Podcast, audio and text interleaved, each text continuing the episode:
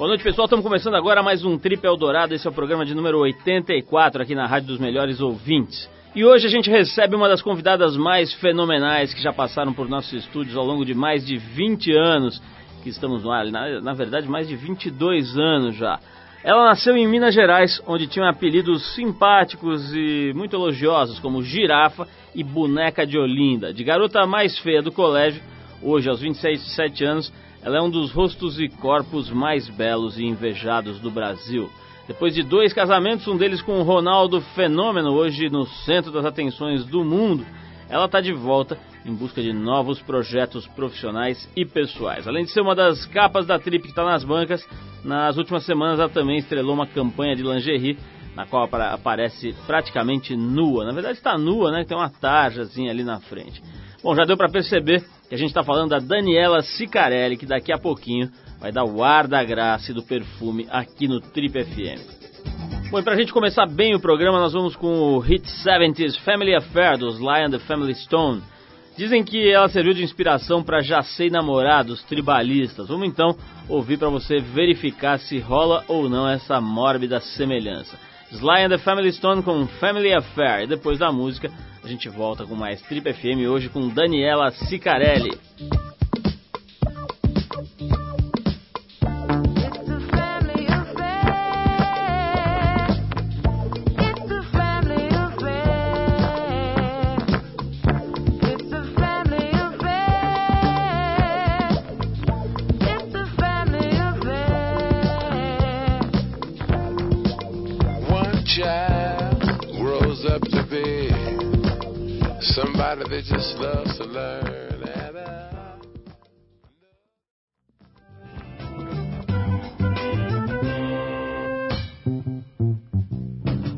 Estamos de volta aqui com o programa o Trip FM e a Opus Dei, prelazia pessoal da Igreja Católica, ou num português mais claro, né, um braço oficial da Igreja Católica, voltou a povoar o, imaginário popular depois do sucesso de O Código da Vinci. Criado em 1928 na Espanha, na teoria a Opus Dei tem o objetivo de espalhar os ensinamentos católicos pelo mundo, pregando que todo cristão pode se tornar um santo. Entretanto, não é bem isso que conta Antônio Carlos Brolesi no seu livro Memórias Sexuais no Opus Dei, da Panda Books. O professor de matemática da USP, Brolesi, integrou a Opus Dei por 10 anos. No seu livro, ele conta as experiências pelas quais passou dentro da entidade. Nosso repórter excepcional, o cão farejador do jornalismo brasileiro, Arthur Veríssimo, bateu um papo com Brolese, que abriu o jogo e contou, entre outras coisas, como a Opus Dei reprime a sexualidade dos seus membros, como é que ela incentiva o autoflagelo e como é que ele conseguiu deixar a ordem. Vamos ouvir. Pois então, Paulo, eu estou aqui com a presença do Antônio Carlos Brolese, que é o autor de Memórias Sexuais do Opus Dei. Eu acho que todo mundo está a par do advento do filme Código da Vinci e o Opus Dei está muito relacionado com esse filme. E eu gostaria de saber, para você explicar de uma maneira simples para os nossos ouvintes, o que é o Opus Dei e como ele surgiu. É, o Opus Dei é uma instituição da Igreja Católica reconhecida pelo Vaticano, né? Só que na verdade ela se estrutura em forma de uma seita. O Opus Dei é uma instituição bastante nazista na sua estrutura. A seleção dos membros é feita por critérios físicos, aparência, essas pessoas não podem ter defeitos físicos, não pode ser pessoa de classe social inferior, nada disso. Então o Opus Dei é uma instituição bastante anticristã na sua organização. Mas explica isso. É, é, eu estou tentando compreender. 30 anos, virgem, fantasias sexuais borbulhando por todos os seus poros, como é que era? Você, como é que era? Então você não tinha vida sexual, mas você se masturbava. Estou vendo aqui que também existe uma história de uma roupa anti-masturbação. Que, é exatamente. Que babado é. é esse? Meu confessor lá, que era o padre Vicente Ancona Lopes, e esse padre, eu falei para ele que eu tinha me masturbado de madrugada, porque eu não resistia à tentação, né? Eu tinha 20 anos na época. Corta o binguelo. E ele pegou e falou assim, ó, você vai usar um macacão anti-masturbação. Então ele mandou costurar uma camisa, uma calça jeans numa camisa de flanela e eu vesti tudo aquilo ao contrário para dormir. Só que aquilo foi muito contraproducente. Na verdade, eu não conseguia dormir, eu tinha muito mais tentação, eu ficava me sentindo um louco, né? E eles conseguiram fazer aquilo que eles pretendem. Eles querem fazer com que você sinta impulso sexual e associe isso a uma deficiência, como se você fosse um retardado, como se você fosse um pervertido. E aí você fica com medo de sair do Opus Dei e namorar, porque você se sente pervertido. Quando eu saí de lá com 30 anos, tendo usado macacão de masturbação, tendo feito uso de silício, tendo me chicoteado uma vez por semana. Quando eu fui para um motel com a namorada que eu arrumei, a primeira namorada que eu arrumei, que eu fui pro motel. Virgem. É, virgem, né? Na hora que ela tirou a roupa, eu brochei completamente. Eu fiquei aterrorizado. Eu achei que eu. Só para os nossos ouvintes entenderem, o Antônio Carlos Brolese, ele é professor de matemática na USP, é isso? É isso daí. Como ouvinte, eu queria saber por que, que você decidiu escrever o livro Memórias Sexuais do Opus Dei. Quando eu saí do Opus Dei, eu saí destruído, como todo mundo, né? Não queria nem pensar nessa seita, né? O nome Opus Dei me, me soava, me dava pesadelos, calafrios, tremedeiras, palpitações o tempo foi passando, né? Oito anos depois que eu saí, eu me casei e eu acho que houve um, um processo ali de, de, eh, de, cura, né? Na verdade, ela não me deixou esconder a questão do Opus Dei. Ela me perguntava, ela queria saber, ela queria ir a fundo, né? Chegou um momento em que ela falou, ó, deita na cama e fecha os olhos, né? Eu fiquei todo animado, né?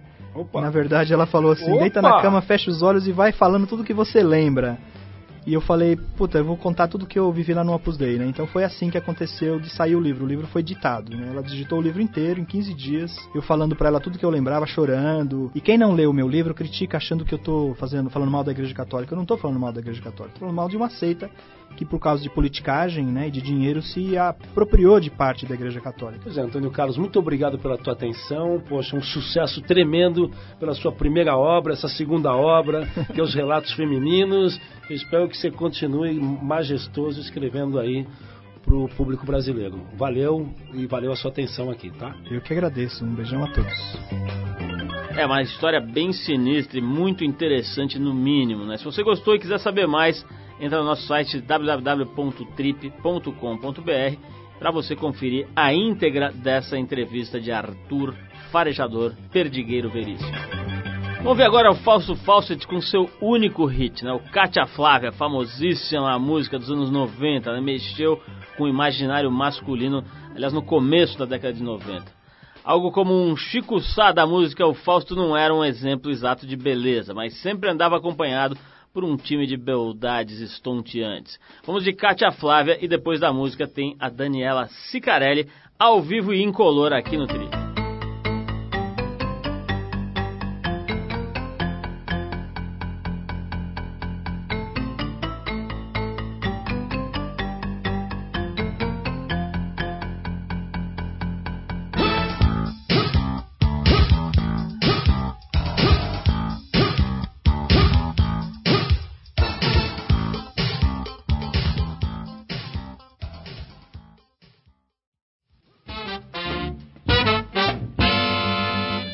Passava de uma pequena criança nas pradarias de Belo Horizonte, ela aturava apelidos bastante sarcásticos, por exemplo, Girafinha, Magricela e Boneca de Olinda. Quem conviveu com essa moça naquele período garante que ela era uma das mais feias de seu colégio.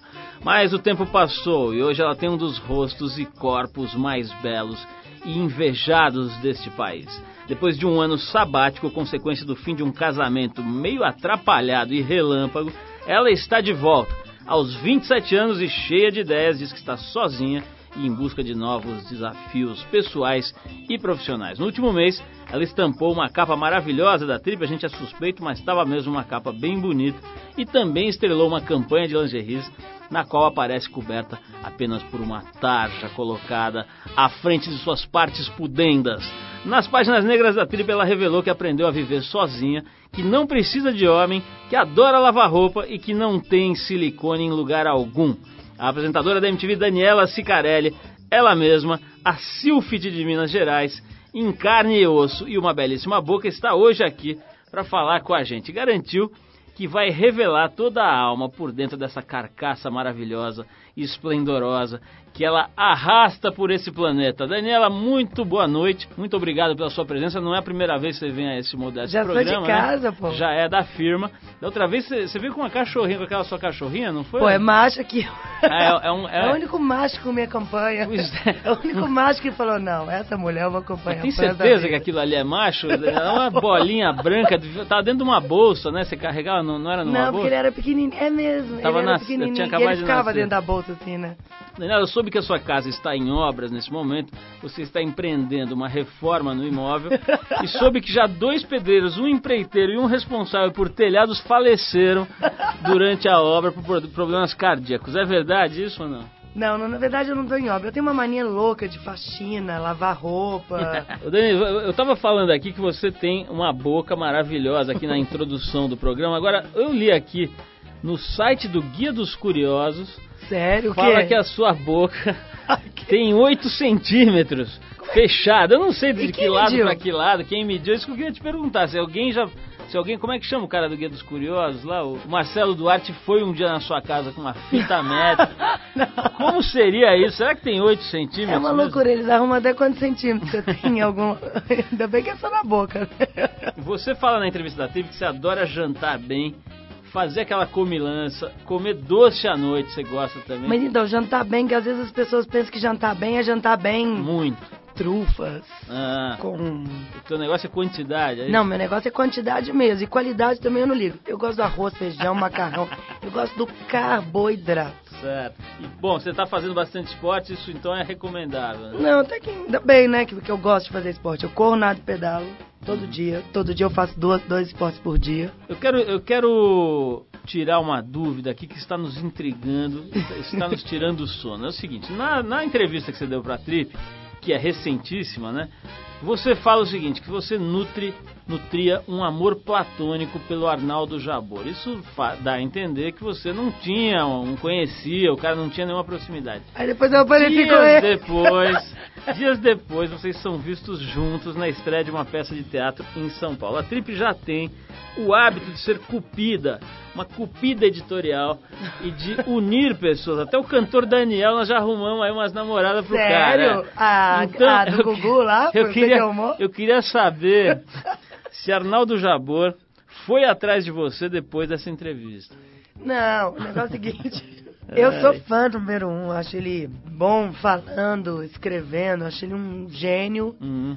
super inteligente. E eu sempre, eu sempre quis, ele tinha escrito já duas crônicas sobre A sua pessoa. minha pessoa e eu olhava e falava, gente, qualquer pessoa que eu visse na rua, sei lá, eu cumprimentaria, falaria, daria um toque. Mas ele era uma pessoa que eu, eu não conseguia fazer esse approach com ele. Uma vez eu encontrei com ele num restaurante japonês, eu fiquei olhando, falei, nossa, Jabô. Falei, nossa, será que eu vou lá falar? Será que eu não vou? Falei, não, não vou. E aí uma vez eu mandei um e-mail pra ele, dizendo, numas crônicas que ele escreveu uma vez, dizendo que tinha gente tinha, que não é possível. Era, parecia que ele me conhecia intimamente daquilo. E a gente acabou trocando um monte de e-mails e fomos juntos na estreia da peça do jogo, do Ricardo III. Oh. Mas assim, super na amizade, admiro, continuo tendo meu amor platônico mesmo, Depois de ter conhecido. mesmo ele. depois de ter conhecido. Não, pior ainda, continuo nutrindo um amor platônico maior ainda.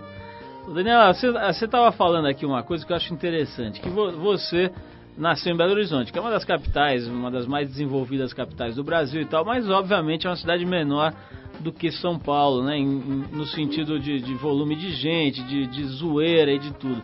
Não, é que uma foi cidade extremamente mais conservadora, em total sentido, assim. É isso que eu queria saber. Como é que é uma menina nova saindo de lá e chegando em São Paulo? Como é que foi pra você esse momento da tua vida? Não, era uma loucura. Eu, eu até brinquei com vocês aqui que era tudo. Eu saí de Belo Horizonte e aqui era tudo muito superlativo, assim. Lá é aquela coisa conservadora. Eles falam até que mineiro é pão duro, mas não é. Mineiro é conservador até na hora de gastar, é uma loucura. e aí eu vim pra São Paulo, eu era prática. Eu tinha 20 anos. 21. Eu era praticamente uma menina do interior, assim. Porque eu cheguei em São Paulo, tudo aquilo eu olhava e falava, nossa, as pessoas, as coisas. Mas foi a grande coisa que eu fiz na minha vida, com certeza. Ó, vou tocar uma música agora, que é uma música pra ver se inspira Não é do Supla. os. Não, não é do Supla, mas ó, vou te falar, não tá muito longe não. É, só pra, pra esclarecer, essa private joke aqui, o Supla lançou uma música inspiradora que tem o sugestivo título de Só Penso em Te Comer.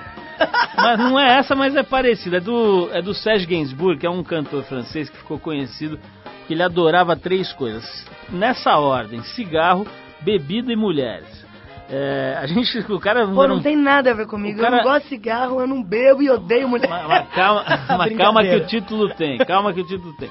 A gente vai separou aqui uma música que é uma versão de um, talvez o maior hit, né, do, do Serge Gainsbourg, que era um- uma figura, um intelectual, um fumante inveterado, um sedutor, né, teve caso com mulheres maravilhosas e tal. E o maior hit dele talvez tenha sido Je t'aime moi non plus, É aquela que toca em motel, toca em rádio dessas que fica traduzindo a música, sabe, à noite e tal.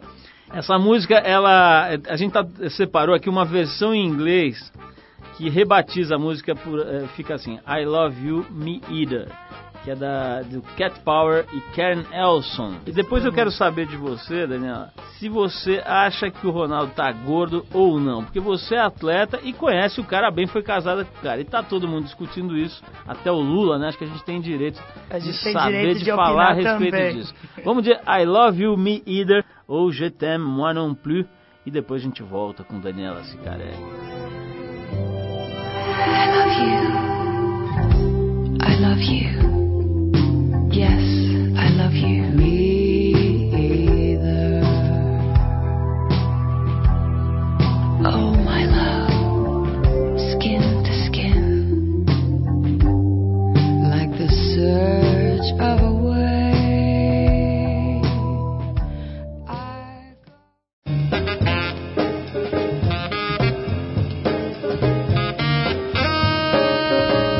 Ok, se você ligou o rádio agora, esse é o Trip e a gente tá hoje recebendo esta verdadeira deusa, esta verdadeira sílfide mineira, a Daniela Sicarelli. Daniela, Beleza. antes dessa música de motel, antes da gente ir pro motel, quer dizer, da gente ouvir Não, essa a gente já música- voltou do Já motel. vo- voltando aqui do nosso querido motel, é, você foi casada com o Ronaldo e é atleta, se tornou uma atleta aí, tá fazendo triatlon, etc. Ou seja, você entende de Ronaldo e de esporte e de tecidos adiposos. Olha. Então, vamos, é, é, vamos aplicar aquele negocinho de medir dobras cutâneas, né? Dobras cutâneas. É, cê- eu, olha, eu tenho uma, uma opinião sobre isso, eu vou te falar para ver se você concorda.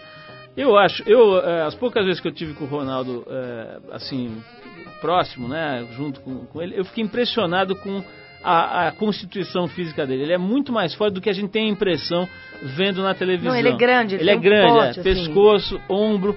Ele é- o cara é- é- ele tem uma constituição grande mesmo. Eu fiquei impressionado, inclusive a altura dele, porque na televisão, não sei se a televisão dá uma compactada nas pessoas ou se o resto da, da galera é meio baixinho. Eu sei que eu tinha a impressão que ele fosse um cara é, de, sei lá, 1,77m e tal. O cara tem mais de 1,80m É, e é não, ele muito é grosso. Então, a minha impressão é que se você pega um atleta de constituição pesada, forte, ele se contunde, fica dois meses em tratamento, é claro que ele vai engrossar no sentido de ganhar peso, ganhar massa e tal. Ganhar massa, provavelmente ganhar massa gorda. Mas, acho que o cara tá longe de estar gordo. Por outro lado, tenho visto análises aí de, de especialistas dizendo que realmente ele estaria 4, 5 quilos acima do ideal que permitiria uma- um desempenho mais ágil, etc. Você que é especialista em esporte Ah, e tá. foi especialista em Ronaldo. O que, que você acha desse papo todo aí? Ah, eu acho que é difícil se olhar pela televisão, porque a televisão tem aquela coisa, engorda, achata. É difícil se olhar pela televisão. Hoje ele é uma pessoa que eu vejo pela televisão e falar, não, tá gordo, olha isso, olha aquilo. Mesmo porque quando eu ouvi pessoalmente pela primeira vez, eu fiquei. Eu tive a mesma surpresa que você. Eu falei, nossa, bicho é sarado. ele, é gra- ele é grande, é um cara que tem um porte grande, É. assim. E não sei, se os especialistas dizem, sei lá, eles fazem a conta em relação à altura. Até em tua boca os caras adivinham. É, eles se oito fazem essa conta aí e chegaram a esse número no tecido adiposo do cara. Mas eu acho que se tá gordo ou se não tá, eu acho que o cara é um fenômeno. Eu acho que eu sou suspeita em dizer porque eu gosto dele, você respeita ele super como meu ex-marido e como um jogador. Eu acho que o nome dele é Ronaldo, o sobrenome é Fenômeno e o outro sobrenome é Superação, porque ele é um cara que já se É superou verdade. várias vezes. Tem uma história muito bacana, acho que todo mundo deveria respeitar. E todo mundo, eu acho que é aquela coisa, não tá escrito no manual de ninguém que todo dia você tem que acordar mandando muito bem. Agora vem cá, depois que passou todo o rolo e tal, casamento, não sei o que, vocês nunca mais se falaram, nunca mais rolou de bater papo, de ficar amigo? Não, fica a gente difícil. fala, ah, a ah, gente fala. fala sempre, ele é meu amigo. E aí como é que é quando ele chega e fala, oi Dani? É... é é muito engraçado aquela voz dele, né? Não, não, a voz dele é. Eu acho ele muito simpático, assim. Eu acho que ele é. Deve ser ele é um muito moleque muito carismático, ele é muito gente boa. Ele tem uma história muito bacana. Acho que a gente deveria valorizar muito. Ele é um cara que nasceu na miséria que nosso país tem muita e que conseguiu, pô, dar nó em pingo d'água e chegou onde chegou. Então eu considero ele um super vencedor e sou fã mesmo. Daniel, no, seu programa lá na MTV, você faz uma brincadeira lá com relacionamentos, etc., beijos e tudo mais, né? Eu vi em algum lugar aí que você outro dia deu autógrafo na calcinha de uma fã. Né? Eu queria saber, quer dizer, depois que você fez o programa, já, você já fez programa com um casal gay, não fez? Teve isso? a gente não? já teve beija-sapo gay, né? beija-sapo lésbico. Você, o assédio da mulherada gay é muito grande em cima da sua pessoa, não? Não, não. Tirando as que mandam calcinha pra você autografar, é pouca Não, coisa. essa, esse caso foi um caso. Não era, não era uma menina lésbica. Foi um caso de uma adolescente. A gente tava gravando o verão da MTV, que era na praia. Ah, tá. Chegou uma menina, entregou a calcinha e falou: Você autografa? Eu olhei falei. Mas assim, não era uma menina. Era uma adolescente, assim. Era uma menina totalmente sem. Não era uma coisa, hum, autografa minha calcinha, porque eu vou usar e vou. Fora isso, não autografar." rola da mulher ficar te Não, azarando por aí. não. Então- Fa- Falando em assédio, é, já, a gente tem o privilégio de entrevistar beldades aqui com uma certa frequência, diga-se de passagem. E é uma coisa que é muito comum a gente ouvir da, da mulherada bonita e tal, que às vezes famosa, etc., é dizer que os caras ficam com medo e acaba diminuindo muito o número de pessoas que chegam junto. Já é verdade isso, não? Ah, eu acho que não tem isso. Você olha pra um cara, vida um clima, o cara não vai virar as costas e falar, pô, ela é a fulana, eu vou virar as costas. Acho que não. Existem uns caras que viram e falam, ah, sei lá, já pra querer cara do cara olhar e falar assim, o que, que você vai querer ter comigo? É, né? Eu falo, pô, você Eu falo, acabou de queimar o filme, você acabou de se desvalorizar máximo perto de mim, por quê? Vem cá, é, eu te falei que eu tava agora em, em Madrid, né? Te fui lá fazer uma viagem e tal, e vi lá a revista espanhola GQ, que lá é GQ, né? Em outros lugares é GQ, e tinha você na capa lá e, e em fotos super sensuais, né? Ah, não são tão sensuais assim, são de É. biquíni, vai. É, quase nada sensuais, né? Tirando o fato que você tá com um biquininho microscópio, com esse corpanzil todo, são fotos sensuais, enfim, não, é, não tem nada pelado, mas são fotos sensuais. E tem toda a jogada que a revista armou de, de ter a história da ex-mulher do Ronaldo e tal. Como é que é isso daí? Você sabia que ia sair isso lá na Espanha? Não... Eu fiz essas fotos em janeiro. Em janeiro eu fui fazer um negócio na Europa e acabei fazendo essas fotos, que é sempre bom você ter uma foto bacana. Eu adoro fotografar, você ter foto bacana. Numa revista legal, Uma né? revista legal tal. E aí eu acabei fazendo essas fotos em janeiro. Coincidentemente, uma loucura, né? Só saiu em junho. Veja Copa você. do Mundo. Mas, beleza, é aquela coisa. Não dava pra, fugir muito daquela coisa. Na Espanha, eu era única exclusivamente a mulher do cara. Aqui no Brasil, eu ficava indignada quando alguém falava, eu falava, pô, vocês esqueceram tudo que eu fiz? O brasileiro tem memória curta, mas e aí? É, vocês esqueceram que eu cheguei aqui como modelo, dei minhas cabeçadas, fiz as minhas coisinhas, minhas pontinhas ali, minhas pontinhas aqui. Tô na MTV há quatro anos já, e aí? Virou tudo mérito dele? Se ele faz gol, é mérito meu? Se, se meu ibope é bom, o mérito é dele? Não, não é. Ninguém tem nada a ver com, com ninguém. Ele tem a trajetória dele, que é incrível. Eu tenho a minha, que no meu modo de ver me agrada, porque eu, eu gosto, eu, eu acho que eu cresci, tem muito que crescer, muito que aprender ainda. Mas, e lá eu ficava, falava, gente, nossa, aqui eu sou a dona de casa, no melhor sentido da palavra, que eu ia no supermercado. Aí eu voltava pra casa, dava uma corridinha. Aí eu voltava pra casa, organizava os armários. Aí eu ia dar uma nadada. Eu falava, nossa, é uma loucura. É muito difícil quando você tem, quando você conquista uma coisa num país. Quando você conquista a sua história, você ir viver na história do outro. É... Você acha que isso que acabou confundindo as bolas aí, Ah, pode ser um dos caminhos. Eu não parei pra analisar, assim, que acho que isso teria que ser uma conversa entre eu e ele, Uhum. pra gente parar pra analisar e seria uma coisa foda, porque é um fracasso. Um fim de casamento é um fracasso muito grande. Você se sente a pessoa mais impotente do mundo diante daquele fracasso e sabe aquela coisa? Ah, mas eu casei, festa e tal. Quando você junta e separa, já é aquela coisa, ai. Quando você casa com o mundo inteiro olhando e separa, é uma frustração enorme que talvez eu não tenha recuperado até hoje. Mas vamos embora. Daniel, eu vou falar, quero saber, deixar um pouco de lado o fato aí, o, o, o- o casamento de vocês, mas falar um pouco sobre o, fenômeno midiático, né? Que de repente você ficou no meio de um dos, dos maiores furacões de mídia que eu já vi em, sei lá, 25 anos de observações desse, dessa loucura aí, né? De repente você estava ali no meio disso. No meio. E não deve ter sido fácil. Vou querer saber disso, mas antes a gente vai tocar aqui uma música da Fernanda Abreu que começou com o backing vocal do, da Blitz, né? Nos anos 80.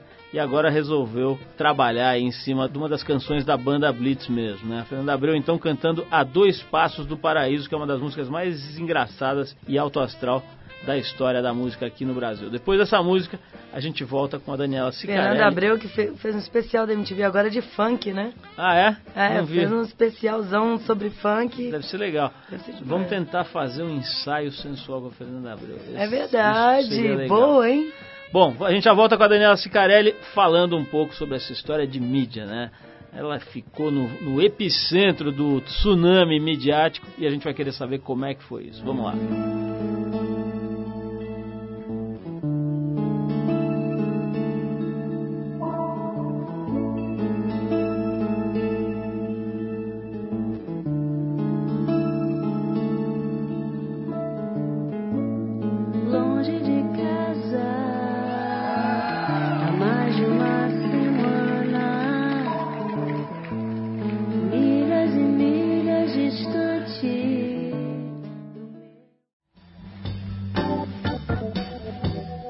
Volta aqui com o Trip hoje conversando com a Daniela Sicarelli, dando ar de sua graça, perfumando o nosso modestíssimo estúdio. Modesto nada. E deixando as nossas almas encantadas. Ô, Daniela, você vê que eu tô, eu tô parecendo aqueles caras de rádio interior, né? Mas olha só, a gente tava falando aqui antes de tocar a música da Fernanda Abreu, é, sobre essa, essa loucura que rolou. Tudo bem que, pô, Ronaldo é um cara famosérrimo, você também ficou famosa e tal, não sei o que, casal bonito. Mas foi impressionante, né? A quantidade de Pô, foi a primeira vez que eu vi casal bonito. Eu- olha, eu quero Shrek registrar. Quero registrar. Eu não acho, olha, eu não, não acho o Ronaldo feio de jeito nenhum. Não acho mesmo. Acho um cara que não é o Brad Pitt, mas tá longe de ser feio. Um atleta, um cara de, de uma figura, eu acho bacana. Mas enfim, é, se é Shrek ou não é Shrek, o fato é é que a mídia se se transformou num monstro, né? Porque você via lá centenas de, de, de jornalistas, sei lá se aquilo é jornalista, mas repórteres, fotógrafos. Mas eu queria saber como é que você, quer dizer, uma menina de que agora está com 27 anos, quer dizer, uma menina lidou com isso, né? Porque deve ter sido bem pesada essa história. Né? Não, era uma loucura, assim. É o que eu tava te falando. Eu não conseguia entender por que, que de uma hora pra outra eu era apresentadora da MTV, a triatleta, ex-modelo, que morava em São Paulo, que trabalhava, que fazia minhas coisas. Ok, tava me unindo a um ídolo mundial, isso ia ter um ônus. Mas eu não sabia que ia ser uma mistura tão explosiva assim. Pô, você já viu pessoas casando, pessoas. Eu não sei, em determinado momento. Eu não sei se o que a gente fazia atiçava pro bem ou pro mal. Eu não sei. Teve erro, teve, teve acerto, teve. Mas teve muita boa intenção da minha parte, da parte dele. A gente queria ficar junto e ponto. E de- Foi uma loucura. Eu não parei nunca pra analisar se eu tivesse feito.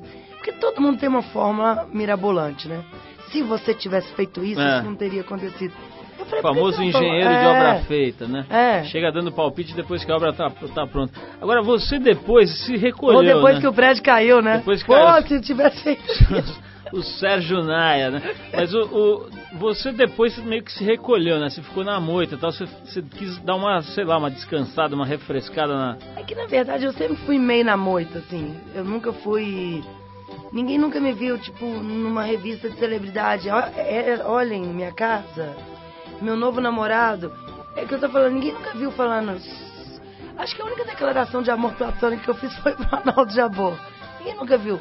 Este é o homem da minha vida, sabe? Então eu sempre fui discreta na minha vida pessoal. Então eu sempre fui meio recolhida. Só que chegou uma hora que não tinha como. Podia se recolher o que fosse, que eu acho que o paparazzi instalava uma microcâmera na privada da minha De casa. dentro do colchão o cara brota ali, né?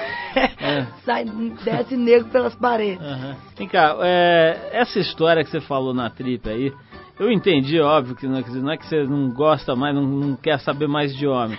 Mas tem um negócio, tem, um- tem um negócio de, de você declarar uma independência aí também, que, que é fruto desse momento novo aí, depois que você casou com o Ronaldo e separou. Explica um pouquinho isso, quer dizer, o que que... Você quer dar uma descansada da, do- do- do- da figura masculina ali em volta e tal? Como é, que, como é que é essa história aí? Não, não, não. Até que era a figura masculina em volta, mas. Porque é o seguinte, eu sempre, desde a minha adolescência, assim, eu sempre engatei um namoro no outro. E era uma coisa louca, assim. Porque eu sozinha parecia que eu tava sem uma mão. Que eu falava, gente, é possível. Sabe? Era uma coisa que fazia falta, mas e aí? Eu não tenho namorado, e fim de semana, o que, que eu vou fazer? Era uma ansiedade. Eu tinha duas coisas. Uma, eu não conseguia ficar sozinha, quando eu tinha alguém, eu tinha um ciúme louco. Isso é uma coisa que melhora com o tempo, graças a Deus. Então foi uma coisa que eu fui melhorando e sempre emendei um relacionamento no outro. Quando eu separei, é o que eu falei, tem até uma amiga minha que tá separando, ela falou, nossa, e aí, como é que é? Eu falei, separar é o seguinte, se separa, você vai ficar, olha eu dando a fórmula da separação. É o seguinte, você vai separar, você vai ficar 10 dias trancado dentro da sua casa com o maior sentimento de fracasso que você pode ter.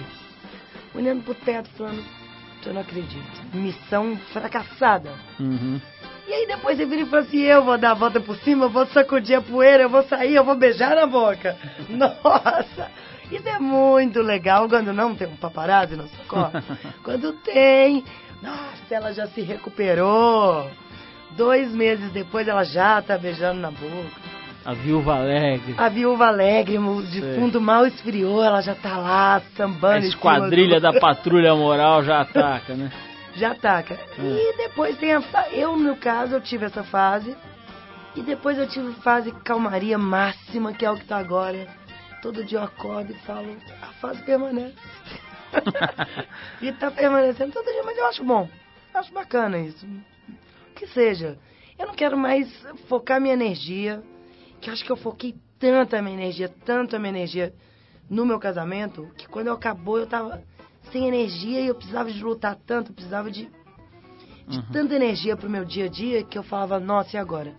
Então agora eu vou jogar minha energia realmente em quem olhar e falar, pô, vale a pena. Estamos aí, né, pessoal? Vamos fazer uma fila lá fora. Ô, ô Dani, brigadão pela tua presença ah, aqui. valeu demais, adorei a revista. Foi Quero legal, né? Ficou muito bonita a capa, um. né? E acho que a entrevista também consegue most- revelar um pouco dessas histórias todas que você está falando que as pessoas não, não enxergavam muito. Não, e é legal quando você, você fica. Eu fico muito satisfeito quando você vê uma entrevista, quando você lê na íntegra o que você disse. Não é uma coisa que a pessoa editou, trocou uma frase. Eu me lembro uma vez que eu passei por uma saia justa horrorosa porque, pelo seguinte. Eu ia ter um São Paulo Fashion Week e a Gisele Bündchen ia desfilar e eu também. Só que a Gisele Bündchen ela é uma top model, número um do mundo, magérrima. Ela é uma top model. Eu sou uma ex-modelo que virou apresentadora de TV. E aí uma jornalista super famosa de moda virou pra mim e falou assim, e aí, quem você acha que vai arrasar mais, você ou Gisele? Eu falei, ah, não se compara, né, gente? A Gisele é a Gisele, é a top número um. Eu sou uma apresentadora de TV, o povo no Brasil me conhece tudo, mas é diferente. E além do mais, eu tenho muito mais curvas. Eu, eu queria dizer que a Gisele é um palito e que eu já tinha sido aquele palito, mas que não era mais. É, E nem precisava de manter mais aquele padrão modelo, porque eu nem era mais. Qual foi o título da matéria? Abre aspas, tenho mais curvas que a Gisele. Aí todo mundo, não é possível, ela tá se achando. Mas não era isso, era muito pelo contrário. Toda, as mulheres me entendem, as mulheres vão entender. Uhum. Se eu falar que você tem mais curva que a outra, você tá simplesmente falando, nega, eu tô fodida. eu preciso correr, nadar e pedalar e vambora.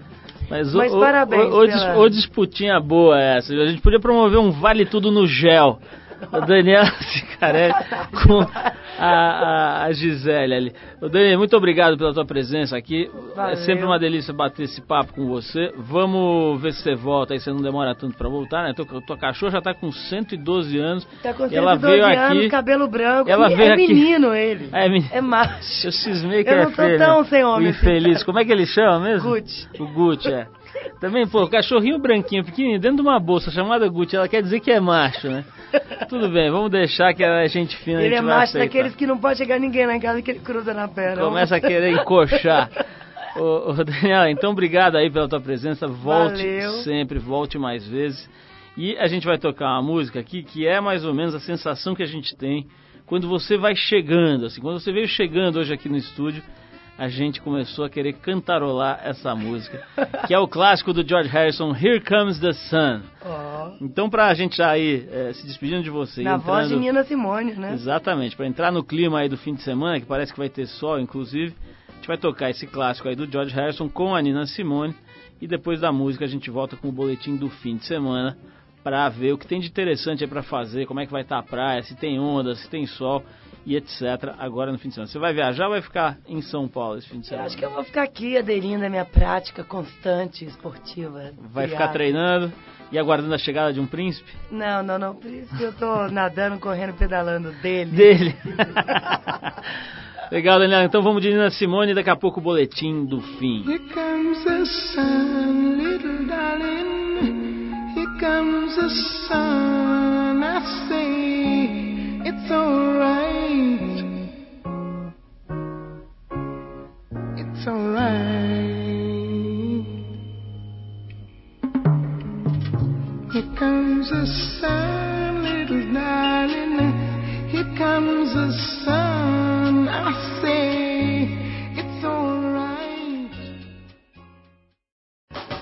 Here Eldorado apresenta Boletim do Fim. Vamos dar uma olhada então nas condições para a prática de esportes nas atrações que esse fim de semana nos oferece. Sempre com o apoio do CrossFox, o carro lançado ano passado pela Volkswagen no Brasil, a versão mais robusta do Fox, que realmente chacoalhou o mercado por um único motivo. É um carro que anda muito bem dentro e fora da estrada. O carro é 5 milímetros e meio, 5 centímetros e meio, aliás, mais alto que o Fox convencional. Tem pneus maiores, motor 1.6 Total Flex, um monte de coisa legal para torná-lo mais capaz, mais robusto de enfrentar qualquer tipo de terreno. Pois é, o tempo continua ensolarado nesse sábado, mas áreas de instabilidade provocam o aumento de nuvens e pancadas de chuvas no oeste e litoral sul de São Paulo. Já no domingo, as áreas de instabilidade tomam conta de todo o estado. Pancadas de chuva são esperadas ao longo do dia e o tempo fica chuvoso no oeste e no litoral sul. A temperatura deve variar entre 11 e 24 graus. Para quem pretende pegar onda, o sol que trouxe boas ondas durante a semana perde um pouco da força, mas ainda garante bastante diversão aí no fim de semana. Chegando de sudeste, ele promete ondas de um metrão durante todo o fim de semana, podendo até chegar a, a ter ondas maiores, né, um metro e meio, talvez até mais, no litoral norte de São Paulo. Portanto, essa época né, a gente tem frisado aí, inverno, época de frio, época de ondas boas por aí. Para você que fica na cidade nesse fim de semana, a peça Acorda Brasil, escrita pelo empresário Antônio Hermílio de Moraes, está em cartaz no Teatro Shopping Frei Caneca. Dirigida pelo José Possi Neto e com Arlete Salles, Mila Moreira, Mila Cristi e Norival Riso no elenco, a peça discute o tema da inclusão social por meio da educação. A trama conta a história de Laerte, um garoto da periferia que sonha em tocar na Orquestra Sinfônica Municipal. As apresentações acontecem às sextas e sábados, às nove da noite, no domingo, às oito da noite. O ingresso custa 50 reais. Você pode conferir também as pérolas do cinema oriental na mostra Japão Pop, o novo cinema japonês, no Centro Cultural Banco do Brasil. O evento apresenta um panorama inédito no Brasil da cultura jovem do Japão, a partir do olhar de alguns dos seus mais importantes e originais cineastas. Além da exibição dos filmes, aos sábados rolam palestras sobre o tema. Os ingressos saem por R$ 4,00. Você pode conferir a programação completa no seguinte site www.bb.com.br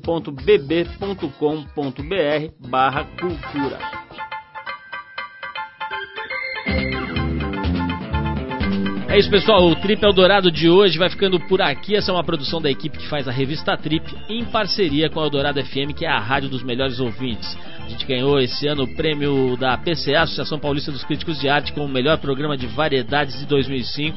Estamos super contentes e queremos dividir isso com você.